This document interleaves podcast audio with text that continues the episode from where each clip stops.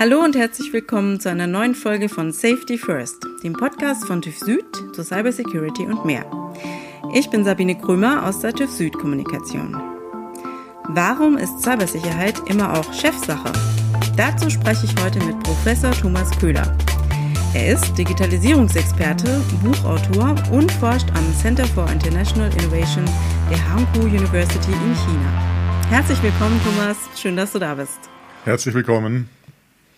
Chefsache Cybersicherheit heißt ein neues Buch. Was sind denn die drei wichtigsten Dinge, die ein Chef heute zum Thema Cybersicherheit wissen sollte? Eigentlich ist es ganz simpel. Cybersicherheit oder Cyberattacken und deren Folgen sind heutzutage ein, wenn nicht das wesentliche Betriebsrisiko, was den Fortbestand eines Unternehmens gefährden kann. Und wir erleben gerade in den letzten drei Jahren, dass dieses Problem ja richtig gehend explodiert. Also jetzt von 2019 auf 2020 etwa ist das Ransomware-Problem in etwa verdreifacht worden und es wird 20 auf 21 nicht anders ausgesehen haben. Äh, das ist der eine Punkt, der sozusagen als äh, Potenzial für Schaden und Probleme im Raum steht.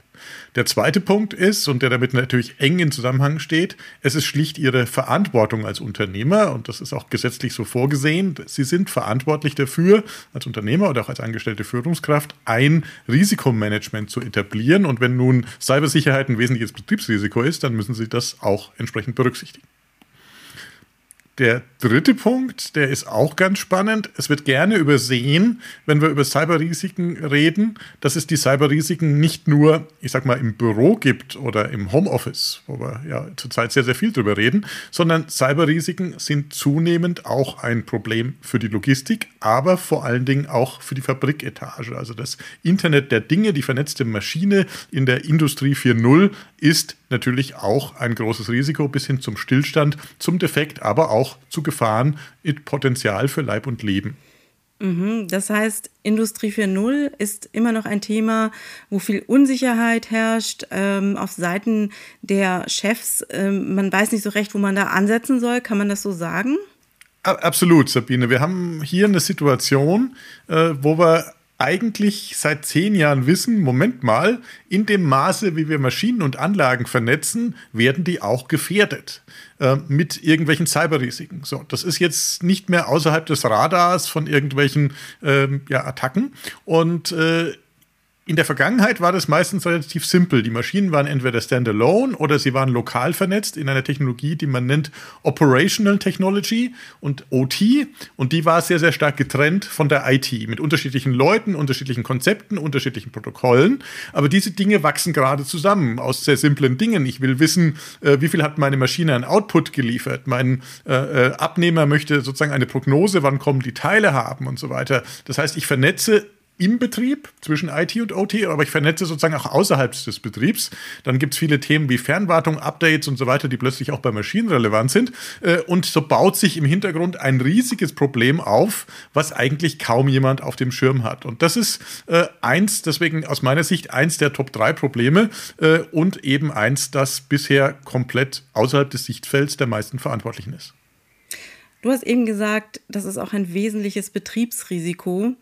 Hat es denn auch Eingang gefunden in die akademische Ausbildung? Also als klassischer BWLer wird man da heute entsprechend darauf vorbereitet ja, ich bin von meinem Hintergrund äh, ja, Diplom-Kaufmann, also ich bin noch sozusagen noch von der alten Garde und hatte die Wirtschaftsinformatik äh, äh, im Kern zu tun. Und hätte ich nicht Wirtschaftsinformatik gehabt, hätte ich kein Wort von Cyberrisiken erfahren, auch wenn das jetzt so lange noch nicht her ist und man durchaus zu, zu meinen Studienzeiten auch über echte Probleme geredet hat. Da war das Thema E-Commerce zum Beispiel ganz groß und eins der großen Themen, was wir damals hatten, war das Thema äh, E-Commerce Fraud und Co. Äh, ein Thema, was übrigens 20 Jahre später immer noch nicht weg ist, sondern vielleicht sich neu formiert.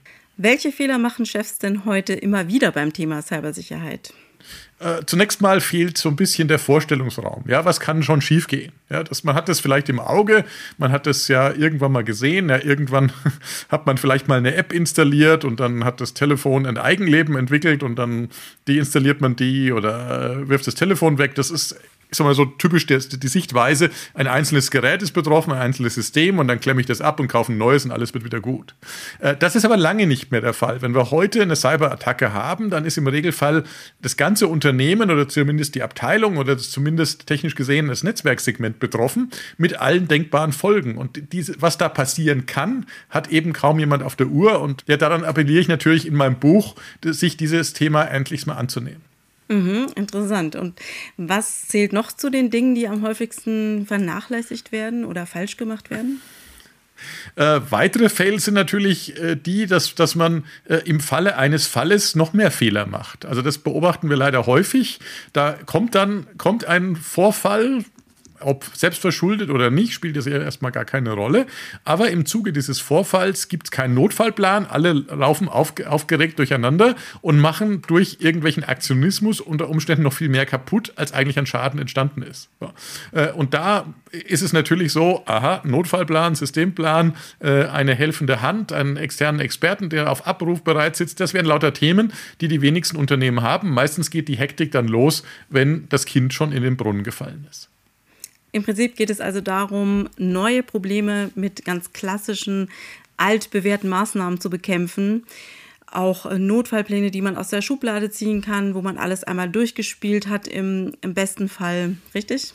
Absolut. Also ich kann das nur empfehlen, dass man auch im Sinne einer Notfallübung, äh, es wird ja immer über Awareness gesprochen, dass man die Mitarbeiter abholen soll, dass die nicht auf irgendwas draufklicken, aber das ist nur Teil äh, des, der Lösung, sondern der größere Teil wäre eher, was ist tatsächlich los, wie erkenne ich, wenn irgendwas nicht stimmt. Ja, das ist, passiert ja gerne mal am Wochenende oder so Freitagabend, wenn keiner mehr da ist, ja, oder jetzt im Homeoffice, wenn, wenn keiner guckt oder wenn aber niemand da ist, den man direkt fragen kann. Das sind ja so die Szenarien, auf die setzen natürlich die Angreifer und da muss muss ich dann schauen, wie kann ich richtig Alarm schlagen, was ich muss ich, kann ich selber tun, wen muss ich informieren, wer muss dann was machen. Also das sollte ge quasi geübt sein äh, und dann, dann ist es vielfach, ich sage es mal, halb so schlimm.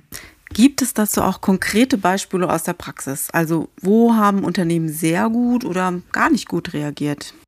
Ähm, im, im, Regelfall erfahren wir von Cyberangriffen erst dann, ähm, wenn es nicht mehr wegzuleugnen ist. Ja, die großen Dinge, äh, die dann zum Beispiel bei börsennotierten Unternehmen entsprechende Meldungen erzeugen, die erfahren wir natürlich immer, äh, früher oder später. Ja, da wissen wir dann auch, dass äh, bei der Maersk Logistik zum Beispiel dieser Cybersicherheitsvorfall aus 2017 rund 300 Millionen gekostet hat. 300 Millionen in direkten Schäden, die man hatte und nach Branchenbeobachtern vielleicht noch viel, viel mehr. Jede Menge Fälle, Sabine, gibt es da ähm, zum Beispiel äh, auch eine Juwelierkette namens Wempe, von der letztendlich nur, weil äh, Kunden das mit, mitbekommen haben, dann in, der, in, die Presse gelangt ist, dass die bezahlt haben durch, nach einem Ransomware-Vorfall. Also sie haben rund eine Million bezahlt, das wird äh, äh im Hamburger Abendblatt soweit äh, äh, zumindest berichtet äh, und von diesen Fällen gibt es genug. Aber schauen wir vielleicht mal zwei an, die in letzter Zeit vielleicht relevant sind oder einen, den muss ich jetzt mal sicherheitshalber anonymisieren, weil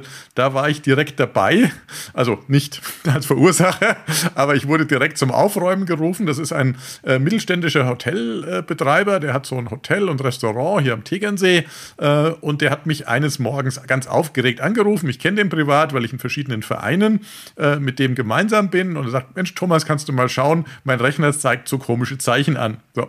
Und das war sozusagen der Hauptrechner für diese ganze Einrichtung. Ich bin dann hin, habe festgestellt, oh, Ransomware-Attacke, oh, ein neues Modell, da, da, da, machen wir erstmal gar nichts und sondern ziehen den Stecker und packen den Rechner erstmal in die Ecke und haben dann einfach mal geschaut, äh, wie sieht denn die Lage aus? Ja, gibt es ein Backup? Ja, ein Backup gab es. Der letzte Stand vom Backup war sechs Monate alt. Das ist so eine typische Situation, wie so ein Kleinbetrieb äh, immer wieder mal hat. So, und was mache ich da? Äh, und äh, da war es dann letztendlich so, das E-Mail war noch da, das war auf dem Server. Das heißt, man konnte aus der E-Mail-Kommunikation jede Menge Dinge wieder rekonstruieren reagieren.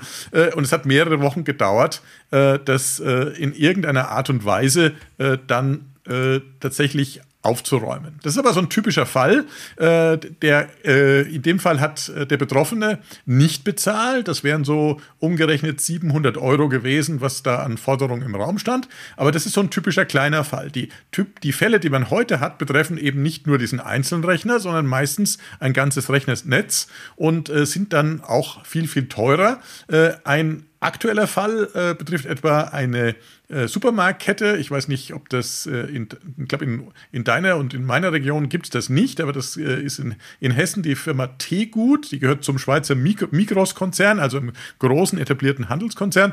Und die haben 280 Supermärkte. Und die haben gerade äh, kurz vor unserer Aufzeichnung äh, ganz offiziell bekannt gegeben: Moment mal, äh, bei uns äh, gab es eine Cyberattacke, die betrifft auch die Warenwirtschaftssysteme. Und im nächsten Satz steht, steht dann was Lustiges, nämlich äh, bitte beachten, es könnte zu äh, Problemen mit der Warenverfügbarkeit kommen. Dazu weiß man natürlich, dass, dass Supermärkte ja äh, immer nur eine minimale Vorratshaltung haben, sondern immer das, was abverkauft wird, dann entsprechend overnight nachliefern. Das haben wir ja schon in der Corona-Krise gemerkt, als plötzlich überall das Klopapier knapp wurde. Äh, das, ganz einfach, weil die Dispo dann nicht mehr gestimmt hat. Und wenn jetzt die Dispo gar nicht mehr geht, dann äh, kann das bis zur nächsten Hamsterwelle führen. Also es kann dann auch zu psychologischen Effekten, oh, warum ist das Regal leer? Um Gottes Willen, jetzt muss ich noch mehr kaufen und dann wird das Problem noch viel schlimmer führen. Das heißt, äh, man ist nie alleine mit seinem Cyberproblem, sondern es gibt immer Wechsel und Rückwirkungen, die man vielleicht gar nicht auf der Uhr hat. Wie nimmst du das wahr? Betroffen zu sein von Cyberkriminalität war ja früher immer ein stark tabuisiertes Thema. Hat sich das denn heute gebessert? Also in den meisten Fällen spricht man nicht drüber. Es gibt einige wenige Vorbilder, äh, die dann irgendwann, wenn es halt meistens gar nicht, dann nicht mehr anders geht, sich dann genötigt fühlen und dann in die Offensive gehen. Ja, Tegut war jetzt ein Positivbeispiel, was wir gerade hatten weil die von Anfang an offen kommuniziert haben, so liebe Kunden, seid uns nicht böse, äh, das und das haben wir gerade und wir kümmern uns drum. Das ist, glaube ich, der beste Weg. Der zweitbeste Weg ist äh, sozusagen nach dem Stillhalten dann in die Offensive zu gehen. Das sehen wir gerade zum Beispiel bei dem ähm, Salzburger Kranhersteller Palfinger. Bei so LKW sind manchmal irgendwelche Kräne dran äh, so, und das sind so vielfach so rote Dinger mit so einem gelben Logo. Und das kommt immer von einer Firma namens Palfinger, die weltweit sehr, sehr interessante Hydrauliksysteme sehr innovativ, bis hin zu Virtual Reality Steuerung haben die alles Mögliche. So, was sie aber auch äh, nicht nur haben, ist sehr viel Innovation, sondern auch eine Schwäche in äh, dem Bereich IT-Sicherheit. Und aus Branchenkreisen weiß man, ah, die können gar nichts dafür. Ja, die haben äh, ein Firewall-System eines gängigen Herstellers, den Namen möchte ich jetzt hier nicht nennen, äh, und das war einfach nicht auf dem aktuellen Patch-Stand. Äh, das heißt, es hatte nicht die nötigen Updates. Das war im Prinzip eine Woche hinterher, nach meinen Informationen. Was äh, ja nicht lange ist eigentlich. Was nicht lange ist, genau. Äh, das hat aber gereicht, dass die äh, zum Opfer einer Cyberattacke wurden ohne, ich wiederhole, ohne dass ein einzelner Nutzer auf irgendeine E-Mail geklickt hat oder sowas. Das heißt, das war jetzt außerhalb der Reichweite des Nutzers. Was innerhalb der Reichweite der IT war, war aber, dass das ganze System so konstruiert war, dass man äh, weltweit quasi, so, soweit wir das wissen, eine einheitliche Infrastruktur hat, sodass dann auch plötzlich irgendwelche Produktionswerke stillstehen. Äh, äh, und so hatte man dann jede Menge Not, das aufzuräumen. Und das ist äh, ein Thema, was ich an der Stelle äh, unbedingt den äh, Zuhörern noch mitgeben möchte, äh, nämlich, dass man einfach auch mal überlegt, okay, was ist denn, wenn es uns irgendwann mal erwischt? Ja, auf meinem Buch steht es ein bisschen provokativ. Äh, sie wurden gehackt, sie wissen es nur noch nicht. Äh, tatsächlich ist es äh, nach Umfragen schon drei Viertel der Unternehmen in mehr oder weniger, mit mehr oder weniger schlimmen Folgen passiert. Äh, und es wird jeden ich wiederhole, jeden irgendwo mit irgendeinem System erwischen. Das liegt in der Natur der Sache. Und dann sollte man schauen, dass die Auswirkungen äh, möglichst lokal begrenzt bleiben. Also nicht nur die Frage, ob es einen erwischt, sondern auch, wie schnell kann man sich von einem Angriff erholen und den Schaden begrenzen. Absolut. Und wie man im Vorfeld seine eigene IT-Infrastruktur so gebaut hat, dass im Falle einer Cyberattacke eben die Auswirkungen nur auf einen lokalen Bereich begrenzt bleiben. Das ist, glaube ich, so ein bisschen der Schlüssel und das haben eben viele Unternehmen. Bei Palfinger war das das Problem, aber auch bei der Firma Garmin, die kennt vielleicht äh, der ein oder die andere Zuhörerin von diesen Sportuhren. Äh, die haben aber noch viele andere Produkte, so Navigationsgeräte zum Beispiel auch für Kleinflugzeuge. Äh, die waren komplett betroffen. Da gab es kein Telefon mehr, da gab es keinen Kundenservice mehr. Sie konnten nichts mehr produzieren. Die haben eine eigene Fabrik in Taiwan und ganz spannend, da, äh, die Piloten konnten teilweise nicht mehr die Routen für ihre Flugzeuge eintragen, also für diese kleinen Flugzeuge, diese kleinen Cessnas und so weiter. Mit modernem Equipment konnte man konnte nicht mehr fliegen. Das hört sich äh, sehr also, dramatisch an und da möchte man nicht mit dem Flugzeug sitzen. Da, da, möchte man sowieso nicht im Flugzeug sitzen. So ein Kleinflugzeug kann ich nicht empfehlen, nachdem ich mal so eine Notlandung hinter mich gebracht habe. Ähm, äh, bei einem Charterflug äh, kann ich nur sagen, Finger weg. Ja, das, äh, man lebt gesünder und länger, wenn man, wenn man das, sich da weiträumig von fernhält. Aber spannend ist eben an diesem Fall, deswegen habe ich ihn nochmal gerade rausgezogen, spannend ist an diesem Fall, dass natürlich immer mehr Firmen Produkte mit IT-Bezug auch anbieten. Ja, also die Navigation ist ja eine Dienstleistung plus die Hardware. Äh, und das wird dem Kunden verkauft. Und wenn nun eine Cyberattacke zuschlägt, dann sind unter Umständen auch meine Kunden betroffen. Ja, also jetzt wie bei Teegut, die, kriegen im Supermarkt nichts mehr zu, zu beißen äh, oder eben sie können nicht mehr navigieren oder mein, das Auto, was ich dann irgendwie äh, verkauft habe, fährt nicht mehr oder sowas. Äh, da sind eine Menge, Menge Konsequenzen drin und auch über die muss man nachdenken, wie diese umfassende Vernetzung dann zu Sekundär- oder Tertiärwirkungen führt. Es gibt in der Chefetage ja auch den CISO, den Chief Information Security Officer, richtig? Richtig. Ein Kapitel in deinem Buch widmet sich diesem CISO und es heißt bezeichnenderweise allein auf weiter Flur. Welches Unternehmen braucht denn überhaupt ein CISO? Was ist genau seine Rolle und wo ist der Unterschied zum CIO? Also der CIO, der Chief Information Officer, das dürfte jedem bekannt äh, sein, das ist letztendlich der oberste Chef der IT, der ist manchmal nur in so einem Abteilungsleiterrang, äh, ab und zu auch mal selber irgendwie Teil des Vorstands, das ist so ein bisschen der Struktur des Unternehmens äh, ja gegeben oder daran angepasst äh, und nicht immer gleich. Ähm, äh, ebenfalls nicht immer gleich ist diese Rolle, die du gerade beschrieben hast, nämlich den Chief Information Security Officer oder den CSO, den Chief Security Officer, den man international oft, oft findet. Der CSO ist erstmal der, der für alles in Sachen Sicherheit zuständig ist. Also ein bisschen auch der jetzt für den Zaun ums Betriebsgelände und den Zugangsschutz und den Pförtner und so weiter zuständig ist. Es ist aber besser, sich auf den Chief Information Security Officer zu konzentrieren äh, und auch mal zu fragen, gibt es den überhaupt? Ja, viele große Unternehmen haben jemand in dem Bereich. Äh, das sind nicht immer Leute vom Fach. Also es gab einen großen amerikanischen Dienstleister, der so etwas ähnliches ist wie die Schufa hierzulande. Äh, dort hatte die äh, CISO-Verantwortliche irgendwie ein Studium der Musikwissenschaften hinter sich gebracht. Ob das jetzt zielführend war, nach dem, für die große Cyberattacke wissen wir nicht. Ja? Also, aber aus meiner Sicht ist es gut, wenn ich in so jemand so eine Situation, wenn ich, oder so eine Position, wenn ich die habe, jemand habe, der ein Grundverständnis von dem hat, was IT-Sicherheit erfordert. Und der sollte, oder die Person natürlich, ähm, äh, die Frau, der Mann, sollte unabhängig sein. Unabhängig von direkten Weisungen und äh, mit Blick auf die, das Interesse des Unternehmens, der Mitarbeitenden und natürlich der Kundinnen und Kunden äh, selber sozusagen Vorschläge machen und auch selber ein Budget haben. Das ist natürlich ein Wunschtraum für viele Mittelständler, weil denken Sie immer dran, viele Mittelständler haben äh, vielleicht mal irgendeinen kleinen äh, äh IT-Leiter, der mal, ich sage jetzt mal, Administrator war und jetzt befördert wurde, äh, aber sie haben selten bis nie jemand, der sich mit Informationssicherheit auskennt und darin auch eine Führungsrolle hat. Woher auch, es fehlen gerade in dieser Stelle natürlich furchtbar viele Fachkräfte. Also insofern äh, brauche ich immer, ich sage mal, eine, wenn es geht, eine unabhängige Instanz und brauche äh, dann auch, ähm, wenn ich zum Beispiel äh, externe Leistungen beziehe, auch eine klare Definition, wer ist für was verantwortlich. Und da ist, glaube ich, die Brücke zu dem Mittelstand am besten, weil viele haben ja dann ein lokales Systemhaus, das viel für sie macht. Äh, und da, äh, wenn man da sicher Security-Kompetenz hat, ist es sicher nicht verkehrt, gewisse Rollen und gewisse Anforderungen genau dort abzubilden. Du hattest ja eben auch gesagt, der CISO braucht ein eigenes Budget, sollte unabhängig agieren können. Oft wird Cybersecurity ja auch als reiner Kostenfaktor gesehen. Aber ist es nicht ein bisschen gefährlich? Äh, das ist brandgefährlich. Und ich habe da auch meine eigenen Erfahrungen mit. Ich habe vor äh, Jahren mal bis zur Prototypenreife äh, ein äh, sehr anspruchsvolles Cybersicherheitsprodukt äh, entwickelt und gebaut und habe dann versucht, die Marktchancen dafür zu äh, analysieren und war bei großen Firmen, unter anderem bei dem großen süddeutschen Autohersteller. Äh, und äh, dann hat mir dort äh, der Verantwortliche gesagt, ja, wissen Sie, ähm, Herr Köhler, wir haben äh, einen Benchmark, wir haben pro Nutzer und Monat geben wir für Cybersicherheit so und so viel Euro aus. Wenn Sie eine Lösung bringen, wie wir das um 30 Cent runterbekommen, dann kaufen wir bei Ihnen was ein. Äh, das Mehr an Sicherheit hat die Person, die mir zu diesem Zeitpunkt gegenüber saß, überhaupt nicht interessiert, weil diese Person rein von den Finanzen geprägt war. Und das ist, das ist so das Problem, das Grundproblem, weil ich kann Cybersicherheit nicht rechnen.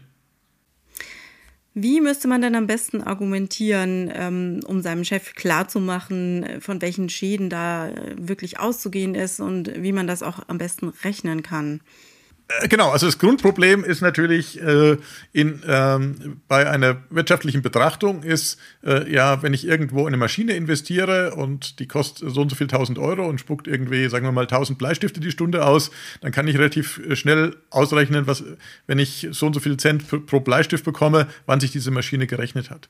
Bei dem Cybersicherheitsthema kann ich so eine Return on Investment Berechnung, wie sie ja gängig ist in der Investitionsrechnung, äh, nicht machen. Ich kann äh, bestenfalls sozusagen was gegenrechnen. Das heißt, ich kann schauen, was könnte passieren und äh, mit welchem Kostenaufwand ist das verbunden und welche Eintrittswahrscheinlichkeit hat das. So, und wenn wir jetzt da nur dann gemeinsam mal drüber nachdenken, äh, äh, liebe Sabine, dann merken wir, das ist alles, ich sage jetzt mal, mit der Stange im Nebel stochern, weil weder wissen wir, was ein Schaden ist, noch wissen wir die Eintrittswahrscheinlichkeit und noch wissen wir auch einen dritten Punkt nicht. Wir wissen nicht, ob genau diese Lösung genau diesen Schaden auch verhindern würde im Falle des Falles. So.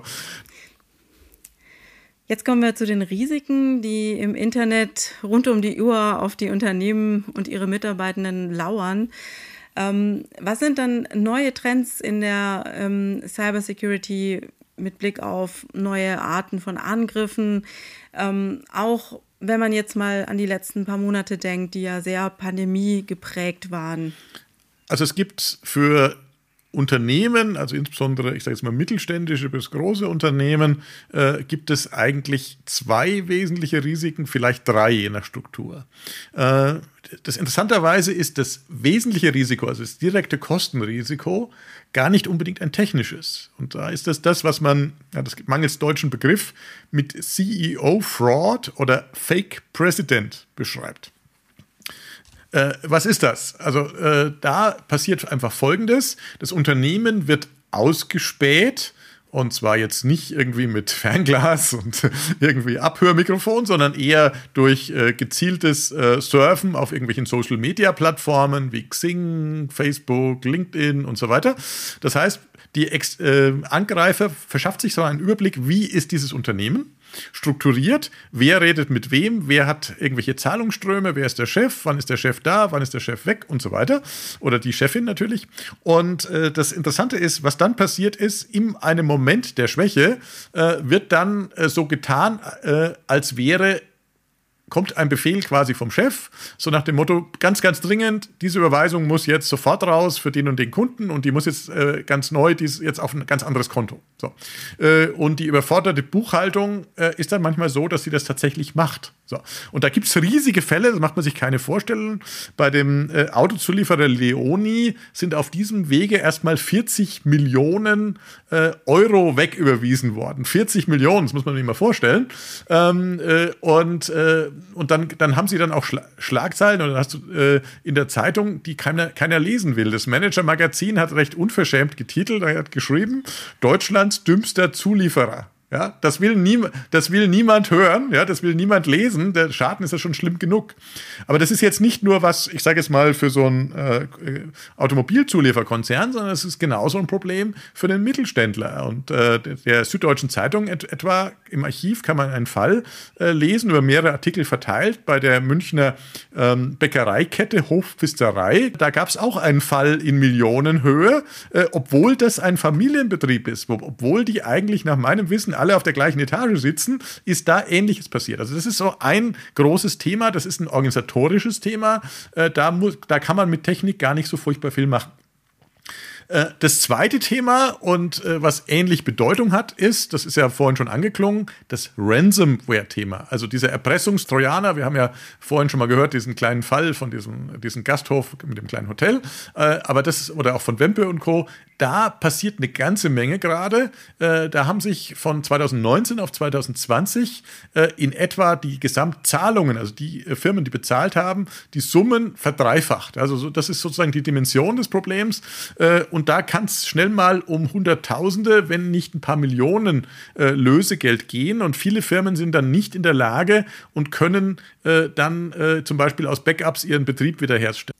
Also Backups gehören natürlich zu den Dingen, die ganz klar immer sehr, sehr zeitnah gemacht werden sollten.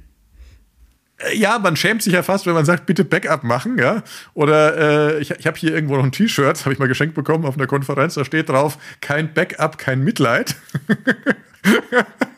Äh, also so, so ein klassisches Nerd-T-Shirt, ja. Äh, aber aber äh, das, das reicht natürlich auch nicht immer. Einerseits, weil natürlich die Angreifer auch von Backups wissen und dann irgendwelche Online-Backup-Systeme auch mit verschlüsselt werden, dann nutzt einem der Backup gar nichts.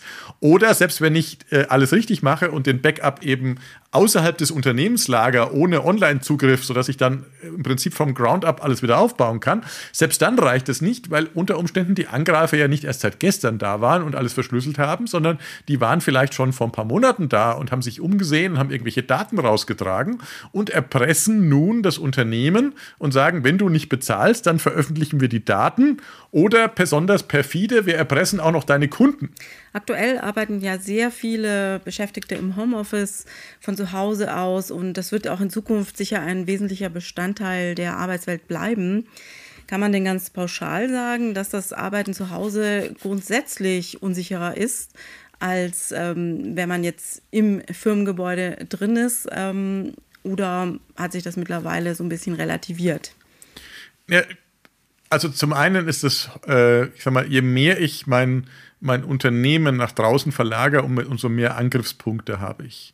Also gängige Zugriffspunkte sind zum Beispiel die Lösungen, äh, über die sich Mitarbeiter ins Unternehmensnetz einwählen. Die stehen natürlich permanent unter Feuer. Wenn ich da technische Schwächen habe, dann wird es früher oder später ein Angreifer herausfinden und bei mir eindringen und dann größere Schäden verursachen. Das ist überhaupt keine Frage.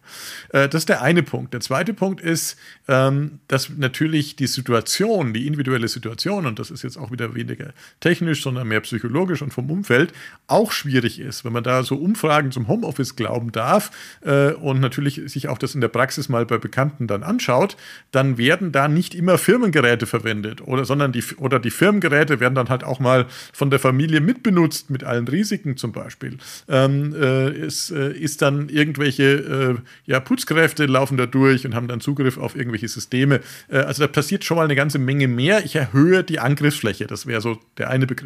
Der zweite Punkt ist aber äh, wirklich dann der psychologische, weil wenn ich dann alleine in meinem Homeoffice sitze äh, und habe irgendeine Sache, die zweifelhaft ist, also zum Beispiel eine E-Mail-Anlage, wo ich nicht weiß, ist die jetzt echt und äh, muss ich damit arbeiten oder ist das äh, vielleicht eine Fälschung, dann habe ich jetzt niemand, den ich nebenan fragen kann. Da kann ich nicht mal eben sagen, du äh, Kollege oder äh, liebe Kollegin, schaut doch mal mit drauf. Ich glaube, ich habe das Gefühl, da stimmt was nicht. So. Diese Vereinzelung ist immer ein Risiko. So, und das da hilft Awareness allein auch nicht unbedingt. Aha, du meinst also, wenn man zu Hause so vor sich hinarbeitet, ist die Gefahr einfach größer, dass einem da eher mal was durchrutscht. Absolut, ja. Ähm, viele Firmen nutzen ja jetzt konsequent VPN, Virtual Private Network, damit äh, die Mitarbeitenden sich in die Firma einwählen können. Es gibt aber auch ganz andere Ansätze, zum Beispiel Zero Trust ist so ein Konzept. Ähm, was sagst du dazu? Äh, das ist ein schöner Gedanke. Also der, der übliche Gedanke, den wir haben, ist ja, äh, ich habe äh, ein Büro und dann habe ich irgendjemand, der eine Person, die außerhalb von dem ist und die verbindet sich dann mit diesem Büro und nutzt dann zum Beispiel ein VPN oder nutzt jetzt irgendwo ein sonstiges Gateway, wo man dann browserbasiert zum Beispiel auf irgendwelche Anwendungen Zugriff nimmt. Ähm, das Problem bei diesen gängigen Sachen ist aber, dass wenn ich das verbunden habe, dann ist quasi dieses Stück äh, Technik, was dann in meinem Haushalt steht, Teil des Unternehmensnetzes und wird dann auch behandelt als Teil des Unternehmensnetzes. Und da vertrauen sich die Dinge normalerweise untereinander. Und wenn das dann irgendwie kompromittiert ist, weil jetzt whatever äh, äh irgendwie ein übermütiger Nachwuchs irgendwas installiert hat, übrigens so einen Fall hatten wir gerade tatsächlich, äh, wo ein, die Tochter des Hauses äh, irgendwie ein IQ-Testprogramm äh, installiert hat, äh, vollkommen nichts ahnend, möchte ich betonen, um, um eben rauszufinden, wie schlau sie ist und, und dann darüber einen, einen Trojaner eingeschleppt hat, der größere Probleme in so einer Hausverwaltungsfirma gebracht hat. also solche, solche Dinge passieren funktionieren und damit ist dann eben nicht nur das, dieser einzelne Rechner, sondern das ganze Netz kompromittiert. Äh, da gibt es Strategien, davon abzuweichen und eine davon hast du namentlich gerade genannt, das heißt Zero Trust. Und Zero Trust heißt, ich habe lauter Systeme, die einander nicht vertrauen sondern ich behandle jedes Gerät, äh, jedes System, jeden Rechner, jedes äh, Cloud-Komponente, jedes Telefon, whatever, äh, was da drin hängt in diesem Netz, behandle ich als zunächst mal feindseliges Gerät und lasse das sozusagen laufend authentifizieren. Äh, das ist eine mö schöne Möglichkeit, sozusagen äh, mehr Sicherheit herzustellen, aber hat natürlich jede Menge Anforderungen an Verwaltung und Co. und auch systemische Schwächen. Also das Allheilmittel ist es ganz zweifellos nicht. Nochmal zurück zu den Chefs. Welche drei Dinge würdest du ihnen zurufen? Was ist das Wichtigste, auf das sie achten sollten beim Thema Cybersecurity? Also ich würde äh, zunächst mal meine IT-Truppe und wenn ich es habe, meinen CISO äh, zum Rapport einbestellen und würde mir mal ähm, einfach mal beschreiben lassen, wie sie mit den gängigen Herausforderungen äh, gedenken umzugehen. Also was sie haben in Sachen Abwehrmaßnahmen, was sie haben in Sachen Notfallplan äh, und was sie haben äh, dann eben entsprechenden Konzepten, wie man mit Cybersicherheit umgeht. So. Ich würde darüber hinaus äh, unbedingt jemand beauftragen, äh, um mal alles, was nach außen geht, also VPN-Zugänge, zum Beispiel Web-Oberflächen, Webmail, äh, Zugriffssysteme für Online-Shops und was es da alles noch gibt, ja, oder Fernwartungszugänge für meine Maschinen. Äh, das würde ich alles von einer unabhängigen Instanz überprüfen lassen. Also selbst wenn ich jetzt alles sonst ausgesourced habe, auf keinen Fall äh, jetzt mein eigenes Systemhaus mit beauftragen. Also die, die die Lösung gebaut haben, sollten sie nicht überprüfen. Das ist wie wenn sie, äh, oder wenn du jetzt äh, dein Auto dann in, der Auto, in die Autowerkstatt gibst und der, der Werkstattmeister und die, der Geselle, der dann rumgeschraubt hat, macht dann auch den TÜV-Check, ja, das, äh, oder die Hauptuntersuchung. Äh, das kann nicht gut gehen, weil jeder, der sich selber prüft, übersieht möglicherweise was. Also das wäre das wär mein, mein, mein zweiter Punkt. Und der dritte Punkt ist natürlich Awareness, Awareness, Awareness. Ja, das alleine hilft nicht immer, haben wir schon gehört. Aber klar ist, jeder Mitarbeiter muss wissen, was da draußen los ist. Ja, jeder Mitarbeiter muss wissen, dass im Extremfall die Existenz des gesamten Betriebs auf dem Spiel steht und damit auch äh, der, der eigene Arbeitsplatz. Ja, das sind viele praktische Tipps und Hinweise für die Chefs, für die leitenden Manager. Danke dafür, Thomas. Sehr gerne. Jetzt äh, zum Abschluss noch eine andere Frage. Du bist ja seit äh, 2019, glaube ich, Research Professor am Center for International Innovation der Hankou-Universität in China. Was können denn chinesische Studenten von dir über Cybersecurity lernen? Also zunächst mal haben wir dort äh, den internationalen Austausch auch mit Blick auf das, was international an Innovation geht. Und dieser Austausch geht möchte ich ganz deutlich sagen, in zwei Richtungen. Ja, weil China hat sich längst entkoppelt in Sachen Innovation vom Westen. Ja, auch, auch und gerade wenn es um so Internetthemen geht, haben wir äh, inzwischen auch nicht mehr dieses Follow-up von, von dem, was aus dem Silicon Valley kommt, was äh, Europa noch dominiert, sondern durchaus eigenständige Dinge. Wir haben aber auch eigene Vorstellungen, zum Beispiel, und das ist jetzt furchtbar spannend, von Privatsphäre Datenschutz, aber eben auch von Sicherheit. Ja, weil wir haben, äh, ohne dass ich das in irgendeiner Art und Weise werten möchte, äh, natürlich kulturelle Differenzen, die wir eben nicht kennen, weil vielleicht kennen wir den einen oder anderen Asiaten oder den einen oder anderen Chinesen, der seit 20 Jahren hier ist und dann, der dann doch vielleicht eher das europäische Modell äh, dann schon adoptiert hat, zumindest gedanklich. Aber wir haben natürlich dort Unterschiede und im Grunde haben wir dort eben die Vorstellung von dem Kollektiv und eine, ich sag mal, relativ schwach ausgeprägte Fokussierung auf individuelle Privatsphäre und Co. Äh, während wir hierzulande ja, ich sage jetzt mal, den heiligen Gral der GDPR und DSGVO mit uns rumtragen. Ich, ich darf das sagen, ich bin nebenbei auch noch TÜV-zertifizierter Datenschutzbeauftragter. Äh, du weißt also, wovon du sprichst. Äh, genau, ich, ich weiß, wovon ich spreche und äh, ich, äh, ich versuche das immer konstruktiv zu sehen ähm, äh, und eben nicht als Verhinderung. Ja, das, das, das ist, glaube ich, unser, unser Problem und das ist das, was wir von China lernen können. Äh, nicht, nicht in letzter Konsequenz mit dem, was die da tun, da würde ich schon, dem schon Grenzen setzen wollen, aber was, was wir da lernen können, ist, dass man äh, mit einem etwas anderen Angang, jetzt zumindest wenn es jetzt so um ganze Gruppen und so weiter geht, durchaus weiter kommt, auch und gerade wenn es um aktuelle Herausforderungen geht. Denken, denken wir nur an die Folgen dieser noch immer nicht ausgestandenen Corona-Krise. Ja, das ist doch ein schönes Schlusswort. Ähm, vielen Dank, Thomas, dass du heute bei uns im Podcast warst und uns auch einen Einblick in dein neues Buch gegeben hast. Ich sag Tschüss und natürlich stay safe. Sehr gerne und äh, danke an Sabine und das Team. Alle Folgen von Safety First gibt's überall dort, wo es Podcasts gibt. Oder unter www.tufsud.com slash podcast. Das heißt tuvsud.com slash podcast. Bis zum nächsten Mal.